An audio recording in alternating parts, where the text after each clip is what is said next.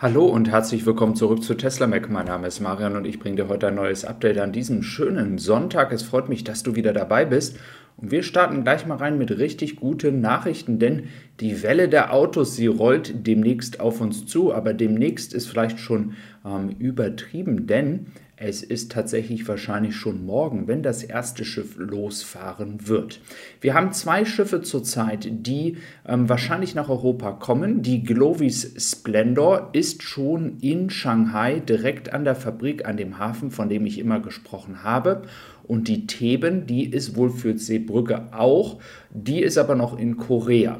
Wir haben hier einmal die Glovis mit der Satellitenaufnahme und genau den Hafen, den ich auch immer erwähnt habe, nicht in Shanghai am Containerhafen, wie es manche Leute mir immer nachgesagt haben, dass das der Hafen wäre. Nein, es ist dieser Hafen hier direkt unter der Fabrik, die sich ja links nach oben befindet.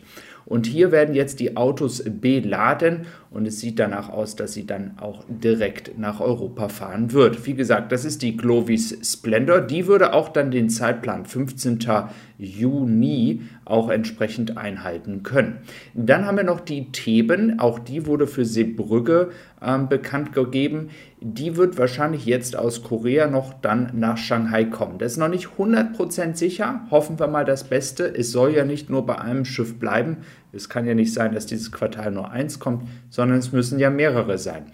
Die Iris Ace ist auch noch so ein Fragezeichen, da müssen wir mal abwarten. Die ist ja nun auch schon mal nach Europa gefahren und sie ist jetzt, wie gesagt, auch auf dem Weg nach Korea. Könnte also sein, dass sie danach entsprechend dann von Korea nach China noch was transportiert oder leer fährt und dann auch Tesla-Autos mitnimmt. Die Produktion, die seitdem mehr Tesla wieder losgelegt hat, die sollte auf jeden Fall dazu reichen, genug Autos produziert zu haben, damit auch gegebenenfalls sogar drei Schiffe sich auf den Weg machen könnten in den nächsten fünf, sechs, sieben Tagen. Auf jeden Fall ist es schon mal erfreulich, dass wir ein Schiff jetzt haben. Wie groß, welche Kapazität dieses Schiff hat, ähm, das jetzt mal dahingestellt. Es ist immer so zwischen 4.000 bis 6.000 Autos, je nachdem, wie groß das Schiff ist. Dann schauen wir einmal nach Fremont, da geht es auch sehr weit und sehr gut voran. Ähm, wir haben hier diesen Parkplatz immer mal wieder ganz interessant, Bilder dort zu sehen, wie viele Autos dort ausgeliefert werden. Fremont ist ja, wie gesagt, wirklich an der maximalen Kapazität zurzeit. Wir sehen das ja auch an den Schiffen, die alle zum Beispiel nach Taiwan und nach Korea gegangen sind aus San Francisco. Dann schauen wir noch mal ein bisschen in den Ausblick. Wir sind ja nun jetzt mitten im zweiten Quartal, sprich wir haben die obere, die zweite ähm, Leiste hier ähm, mit dem Q2 links in der Leiste. Und äh, für Grünheide geht Troy immer noch davon aus, dass ca. 4600 Autos im gesamten Quartal äh, produziert und ausgeliefert werden. Ich bin der Meinung, dass wir uns da wahrscheinlich sogar noch positiv überraschen lassen können, auch wenn wir ja nun wissen, dass nur fünf Tage die Woche zurzeit produziert wird. Das ist zumindest mein letzter Stand. Und als ich Aufnahmen von anderen ähm, Teilnehmern auf YouTube gestern gesehen habe an einem Samstag, dann standen da viele Autos, aber abgeholt wurde dort nichts. Also es ist davon auszugehen, dass dann erst am Montag diese Autos wieder ausgeliefert werden. Das heißt, wir bekommen jetzt diese Lieferkette. Das ist übrigens auch bestätigt in ähm, China, dass die Lieferkette jetzt wieder ins Rollen kommt. Und ganz wichtig, die Containerschiffe und die Autoschiffe haben nichts miteinander zu tun. Dass die Containerschiffe warten müssen, ist ein ganz anderer, eine ganz andere Geschichte. Was aber auch eine interessante Geschichte ist, ist, wie viele Leute denn Tesla im letzten Jahr angestellt hat.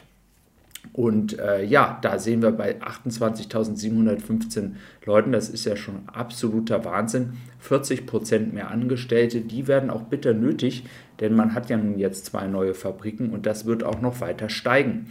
Natürlich sind die anderen etablierten Autobauer natürlich haben schon eine viel größere Belegschaft. Da ist natürlich das Wachstum auch nicht mehr so groß, aber man sieht, dass da teilweise sogar Jobs abgebaut werden und gar nicht mehr Leute im äh, Netto dazu kommen. Zum Thema selbstfahrendes Auto, ihr wisst da meine Position, wenn ihr schon länger diesen Kanal folgt, dass ich äh, stark davon ausgehe, dass sich das durchsetzen wird. Jedoch wir in Europa eben halt nicht die Software dazu haben. Und die Software gibt es aber ja nun eben halt schon in den USA. Dazu empfehle ich euch mal auf den YouTube-Kanal von Holmars Catalog zu gehen. Ich habe jetzt gerade nicht die Rechte an den Bildern, aber schaut euch das mal an. Er macht wirklich sehr, sehr gute Videos, um einfach mal darzustellen, wie das mit äh, keiner Intervention, kein Dazwischengreifen doch schon sehr, sehr gut funktioniert. Natürlich gibt es hier etwas mehr belebte Straßen und dann manchmal weniger, wo es dann vielleicht auch einfacher ist. Aber ähm, die Statistiken und das, was er so über die letzten Monate ähm, gezeigt hat, beweisen doch, dass da es ähm, sehr, sehr nah an gewissen Perfektionen in Bereichen schon ist.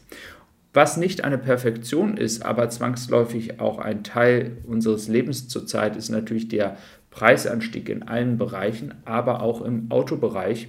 Und hier sehen wir zum Beispiel Luxury Brands und Mass Market Automakers in den USA. Und wir sehen ganz gut auch BMW mit 10.000 10 ähm, Dollar im Schnitt mehr.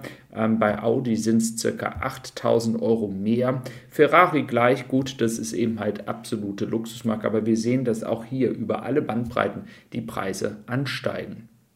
Ja, dann wurden noch gestern Bilder geteilt. Wir hatten ja über das Thema gesprochen in Bezug auf weiße Model Y Performance. Wir sehen jetzt immer vereinzelt ähm, einige Model Y Performance hier auf dem Gelände, die abholbereit sind. Ich gehe davon aus, dass die Farbkonstellation sich auch noch mehr ausgleichen wird und irgendwann 50-50 sein wird.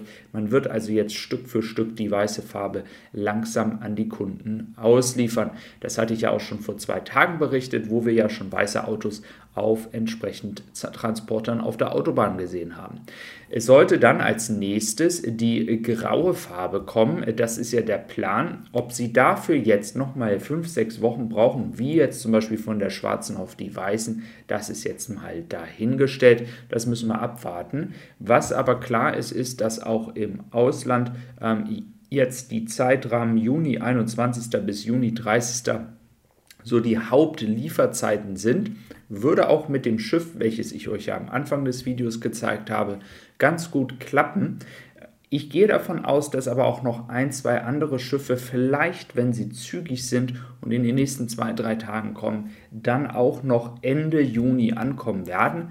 Ob es dann vielleicht der 1. Juli wird oder 2. Juli mit der tatsächlichen Auslieferung, das ist dann ähm, noch dahingestellt. Aber von den Schiffen, die dann nach Europa gehen, das wird jetzt eine kontinuierliche Linie an Schiffen sein.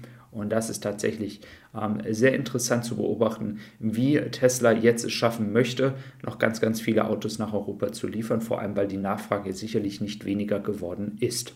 Ja, du kannst mich auch auf meinem Podcast finden mit dieser Tonspur auf Spotify, Amazon Music, ähm, Apple Podcast zum Beispiel auch. Würde mich sehr freuen, wenn du da vorbeischaust, dann bekommst du auch da Updates. Bis dann und tschüss.